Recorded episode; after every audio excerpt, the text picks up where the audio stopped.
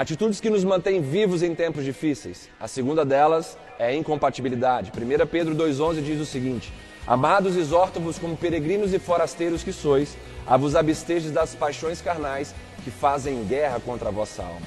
Se quisermos permanecer vivos diante de Deus e de seus santos propósitos, devemos ser incompatíveis com o mundo que se faz presente através desse sistema opressor e sedutor.